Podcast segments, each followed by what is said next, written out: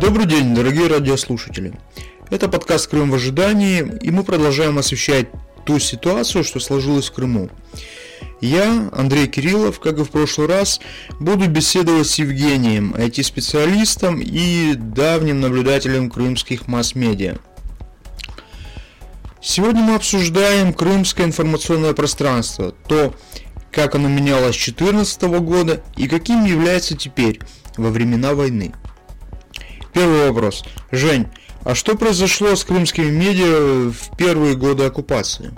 Если в Украине, э, в, Крым, в украинском Крыму, например, да, э, в, там, в 2013 году мы наблюдали большое количество действительно независимых СМИ, там тот же Руслан Югош делал там газету «События», как бы информационную, э, такую прям активную, популярную, я просто знаю парня лично, большой молодец и делал действительно независимые СМИ. А, прекрасная газета «Кафа», которая один из лучших показателей по странам СНГ в свое время по охвату аудитории а, на территории распространения. То есть из городских газет она даже какое-то время там занимала первое место.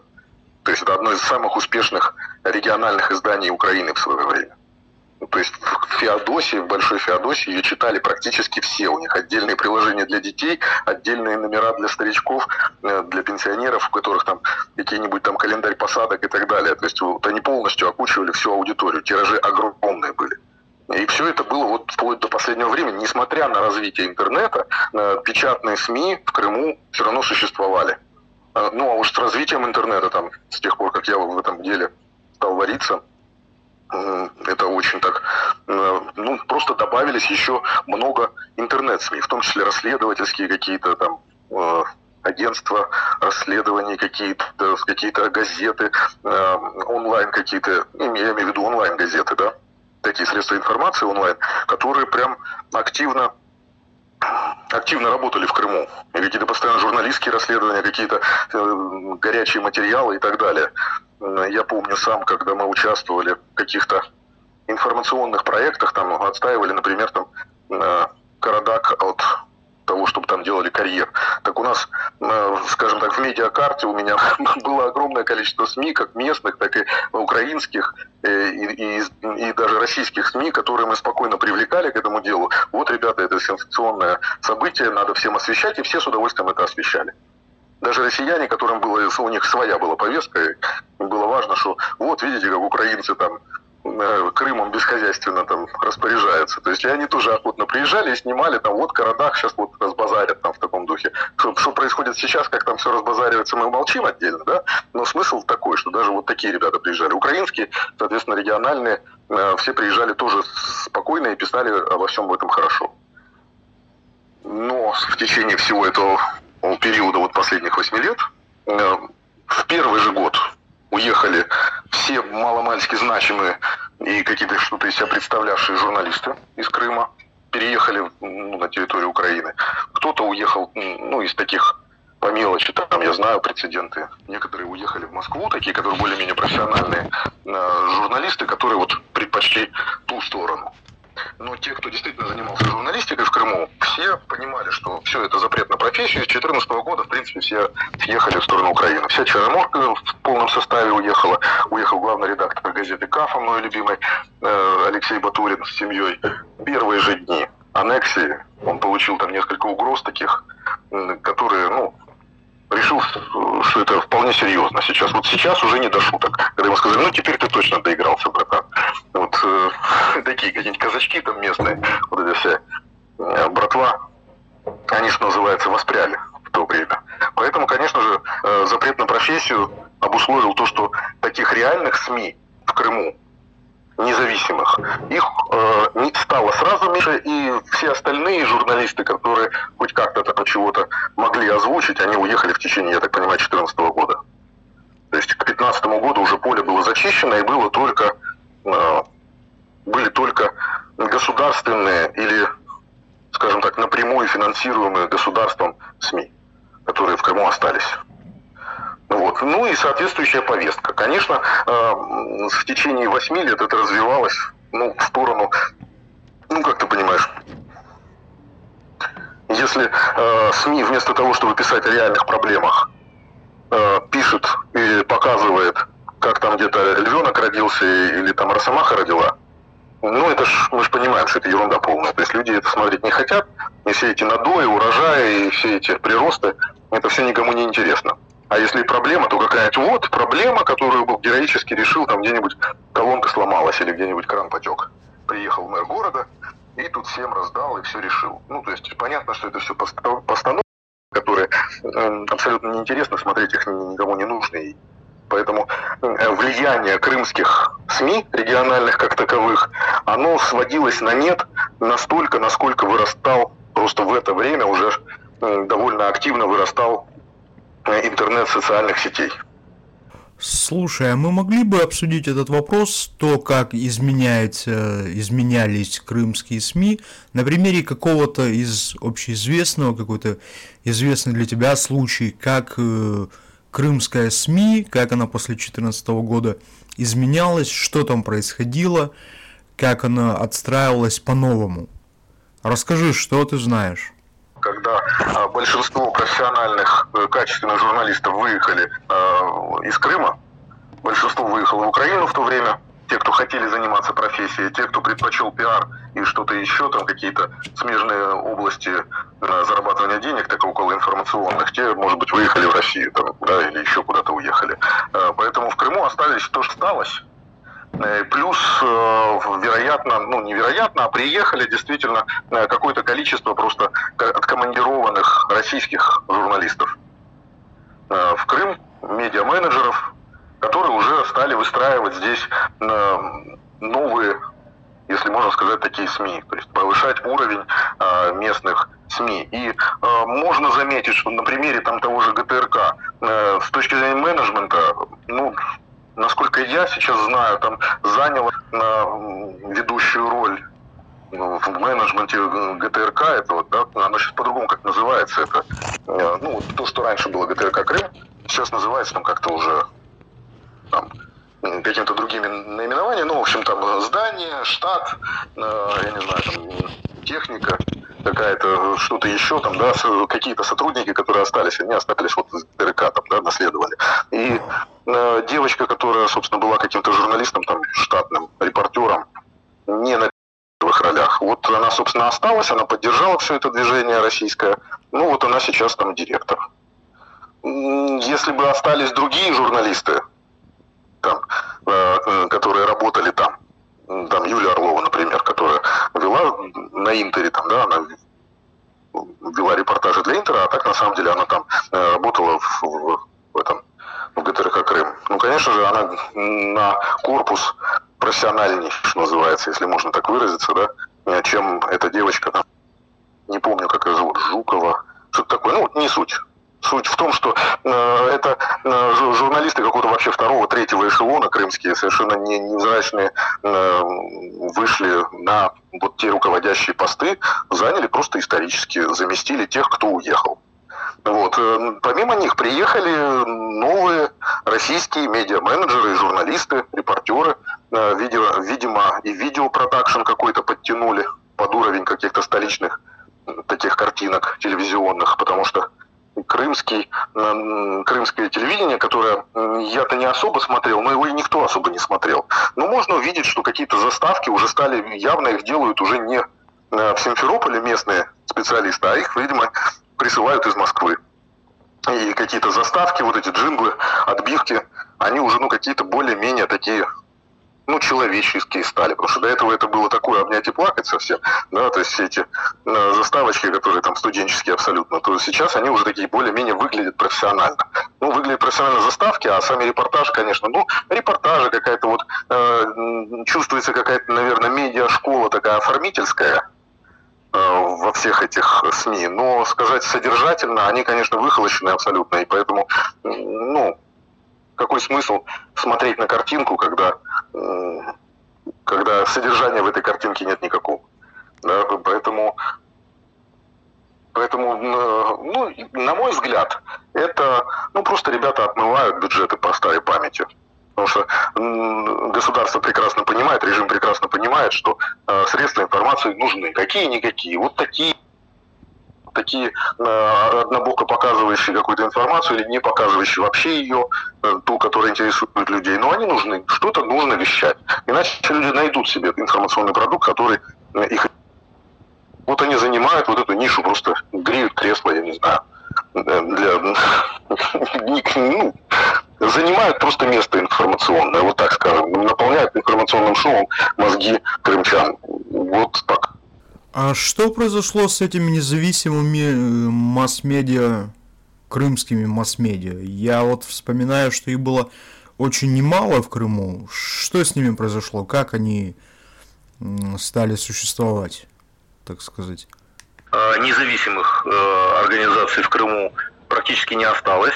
А, а те, что остались, честно говоря, на них немножко больно смотреть. Э, некогда гремевшая газета «Кафа» э, в Крыму. То есть это был, была газета, на которую ориентировались не только в Феодосийском горсовете, это вообще был такой ориентир. Да? Я помню, что когда я еще работал в газете КАФа, почему такой, собственно, апологет этой всей истории, когда я работал в газете КАФа, я помню, что тогдашний мэр Феодосии распекал чиновников на исполкоме. Вот в газете КАФа написали. То есть э, они узнавали какие-то проблемы города просто из газеты. Да? Это э, был такой э, действительно актуальный источник информации для всех. Сейчас это, ну вот елка там в городе, ну вот весна пришла, снег выпал, вот такие новости. То есть ничего абсолютно, никакой острой повестки там нет. И, ну, учредитель газеты просто, видимо, решила, что с нее хватит, потому что она как-то там жаловалась, что она в ФСБ как на работу ходит уже там, оправдываясь за какие-то э, комментарии к статьям, которые написали в 4 часа ночи, а она в 3 часа ночи легла спать, устала уже вычищать эти комментарии, а в 8 утра ее зовут снова, как на ковер. Ну, естественно, в таких, в таких условиях любое э, средство массовой информации, оно просто не может существовать, если оно какое-то хоть чуть-чуть независимое. Поэтому и, и эта просто она пошла по пути такого ну, не особо, если вам это не надо, то и хватит уже. Вот, и это, это последний пример какого-то формально независимого СМИ, но по факту оно просто уже э, до, доведено до состояния такого истощения полного. Э, когда оно не может себе позволить озвучивать какую-нибудь, хоть какую-то повестку э, острую, социальную там, и так далее. Поэтому э, независимых СМИ нету.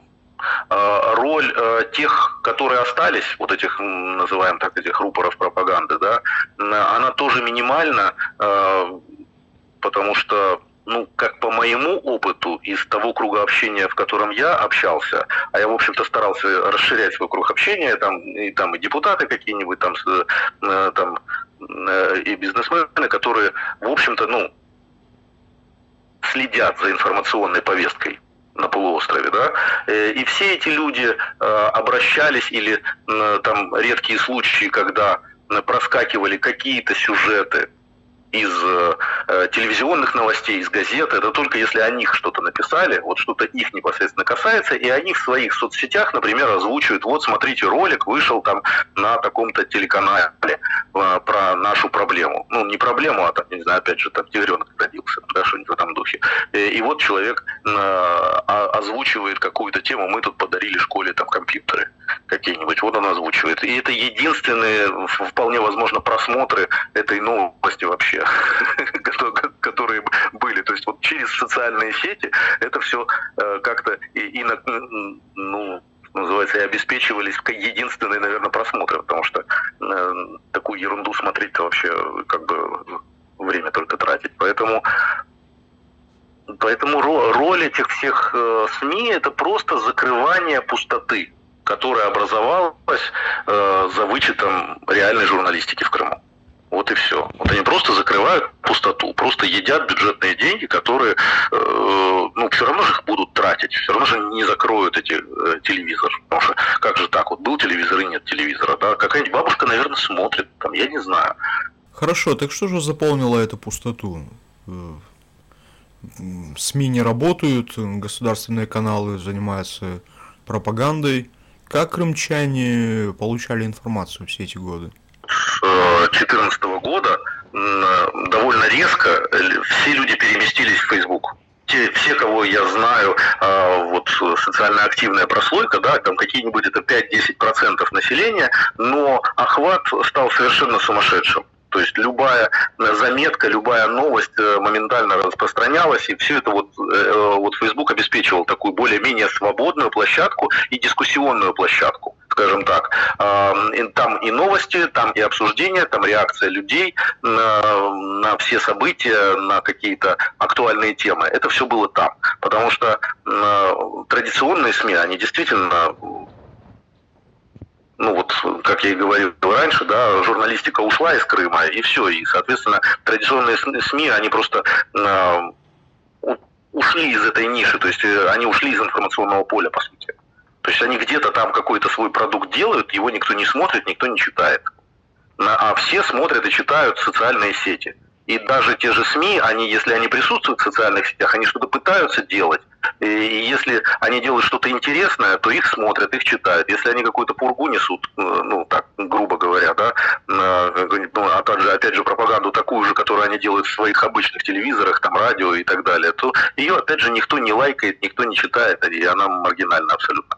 Поэтому э, социальные сети действительно вот с 2014 года начала 22 года, они э, ну вот Facebook я знаю точно, то есть контакт он, в общем-то, после, особенно после 2020 года, когда очень активно стала зачистка производиться всех э, там неугодных источников информации, там иноагенты вот эти появились, законы об иноагентах и прочее. То есть вот после 2020 года уже очень активно вся вот эта вот э, вражеская, врагонародная тема в России очень стала так э, скажем так, очень шумно и актуально, да, э, и те, кто раньше не стеснялся в выражениях, э, озвучивали свои, там, что называется, свое особое мнение по поводу происходящего там в стране, например, то где-то с 2020 года стали гораздо более тише и аккуратней, э, а с начала 2022 года это просто очень резко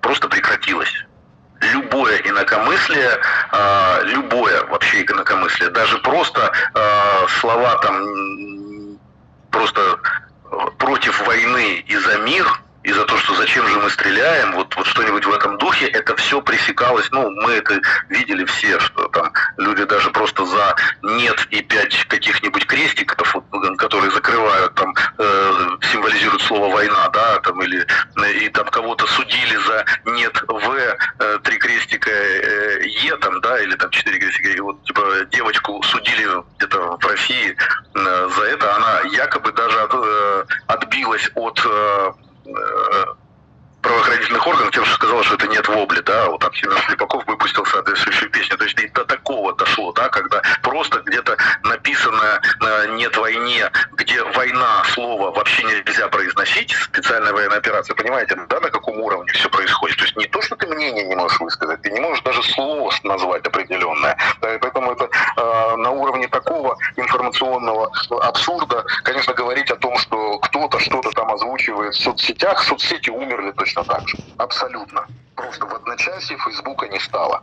Вот в, Крыму просто не стало. Для меня сейчас совершенно, ну то есть для не то что для меня, а просто для любого крымчанина совершенно дико смотрятся э, телеканалы какие-нибудь украинские, на которых до сих пор актуальное обсуждение, и там разные точки зрения, какая-нибудь там свобода слова условная, да, там я не помню, там сейчас не буду говорить, какие передачи, но когда вдруг случайно нарываешься на какой-нибудь эфир украинского телеканала, в котором какой-нибудь ток-шоу э, на политические темы и говорящие головы озвучивают разные точки зрения, это смотрится настолько вообще, а, люди настолько от этого отвыкли, что это ну как бы с другой планеты какие-то новости. То есть э, это действительно сейчас для нас абсолютно нереальная какая-то картинка. Э, поэтому э, с учетом того, что социальные сети тоже прикрылись по факту, единственный источник информации в Крыму остался. И, но при этом э, могу сказать точно, что все, кого я знаю, все, кто раньше сидел в социальных сетях, до этого были потребителями разной информации, сейчас все читают одни и те же телеграм-каналы.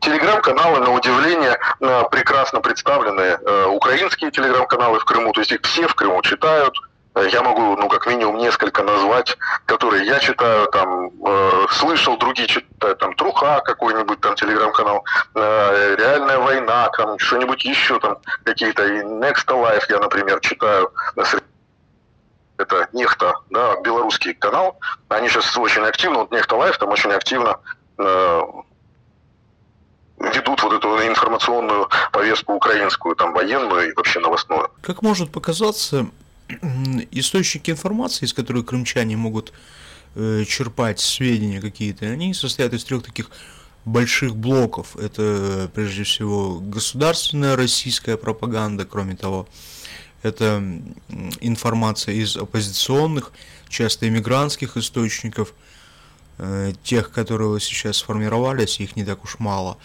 И, кроме того, еще и э, источники из Украины, источники на украинском языке, на русском языке. Э, как, на твой взгляд, соотношение этих полей, так сказать, информационных, как они воспринимаются в Крыму как, и, как они используются, э, какие из них влиятельные, что смотрят? А, смотри, э, все, что, кстати, я забыл совершенно YouTube. А ведь YouTube до сих пор доступен в Крыму и в России. Э, и это мощнейший источник информации, конечно. И тут никакой цензуры нет, и все смотрят все, что они хотят. Фактически YouTube заменил телевизор для всех крымчан абсолютно. То есть все смотрят прекрасно на Ютубе. Сейчас, благо, у них уже э, как минимум смарт-приставки, а как правило уже просто телевизоры, которые с поддержкой всех этих андроидов и ютуба э, прекрасно э, доступен. И вот, это источник информации. И там, конечно, каждый потребляет, что ему интересно. Каждый в своем информационном пузыре находится. Есть люди, которые прекрасно потребляют все эти федеральные каналы, но не смотря их, а просто в удобное для себя время, они своего Соловьева включают. Или свои 60 минут там со Скобеевой. А, кто-то включает э, я не знаю, телеканал «Дождь», там Ходорковского какого-нибудь, Каца и прочую российскую тематику э, оппозиционную. Э, к сожалению, там сейчас э, команда Навального уже э, так пореже э, видна в информационном пространстве, хотя они тоже довольно активны и, и тоже отдельный такой, э, скажем так, фронт информационный э, создают. Э, в этом направлении. Ну, в общем, довольно обширна же вся эта оппозиционная тусовка российская, которую люди, э, собственно, сейчас потребляют. А украинские, да, тоже вполне себе, то есть, например, информацию о военных действиях э, в Крыму черпают в основном с украинских каналов на Ютубе. То есть какие-то украинские средства информации, которые, собственно, озвучивают, но как, как это приближено хотя бы к объективной это, это реальность. Потому что с российских-то информации там достаточно мало какой-то объективной реальности. То есть россияне вообще так, они дальше просто находятся от войны, то есть даже оппозиционные каналы дальше находятся, и, соответственно, их взгляд, он скорее такой поверхностный и общий, а какая-то подробности каких-то, я не знаю, там, операций, каких-то событий на фронте, каких-то событий в Украине, ну, а основная сейчас тема война все как ни крути, да, и украинские каналы, конечно, сейчас э, заполняют вот эту информационную нишу, в том числе вот на Ютубе. Э, и в Телеграме тоже. Э, информация объективней, информация э, однозначно такая оперативнее, чем даже тот же Ютуб. Да. Ютуб это уже скорее такая картинка, пока там сделаешь этот ролик. А в Телеграме все это моментально, вот оно э, из первых рук практически. Так что информация есть. Информация есть. Те, кому нужно, ее получают. А, Все, конечно, под VPN, никаких традиционных средств массовой информации нет. А, доступа к каким-то объективным источникам информации где-то за пределами YouTube и интернета нет. Но в YouTube и интернете, на удивление, вот до сих пор все это существует. И, э, э, не интернет, а Телеграм, да, не интернет, это как раз зарублен уже везде, где можно. То есть э, Facebook блокируется, Facebook не просто, он же заблокирован, кстати, среди прочих. То есть в Facebook можно э, что-то почитать в Крыму только под VPN. VPN э, тоже отдельная история, они блокируются один за другим. Их какое-то количество есть, рабочих, но это количество постоянно меняется. То есть не количество даже, а набор этих VPN-сервисов, он постоянно меняется. То один выключается, находится другой какой-то, другой выключается через месяц. То есть даже такая ситуация, что просто предоплату сделать на год вперед за VPN-сервис, это как бы недальновидно, потому что через месяц его могут отключить. Поэтому люди просто пользуются какими-то VPN-ами там, или с месячной оплатой, или вообще там стараются бесплатно использовать там какие-то на минималках, да, э, чтобы как-то получать информацию. Поэтому, а все это, конечно, сложно, тяжело, и э, социальные сети, как я сказал, уже умерли.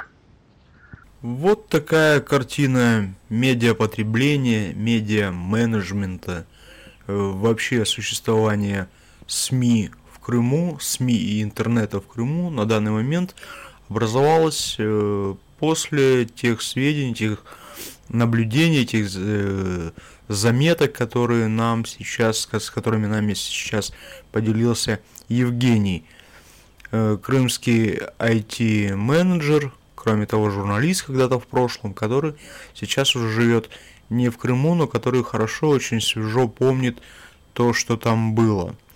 Это был подкаст «Крым в ожидании».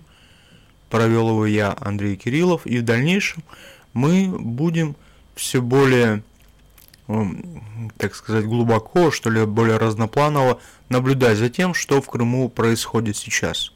И то, к чему ему следует готовиться.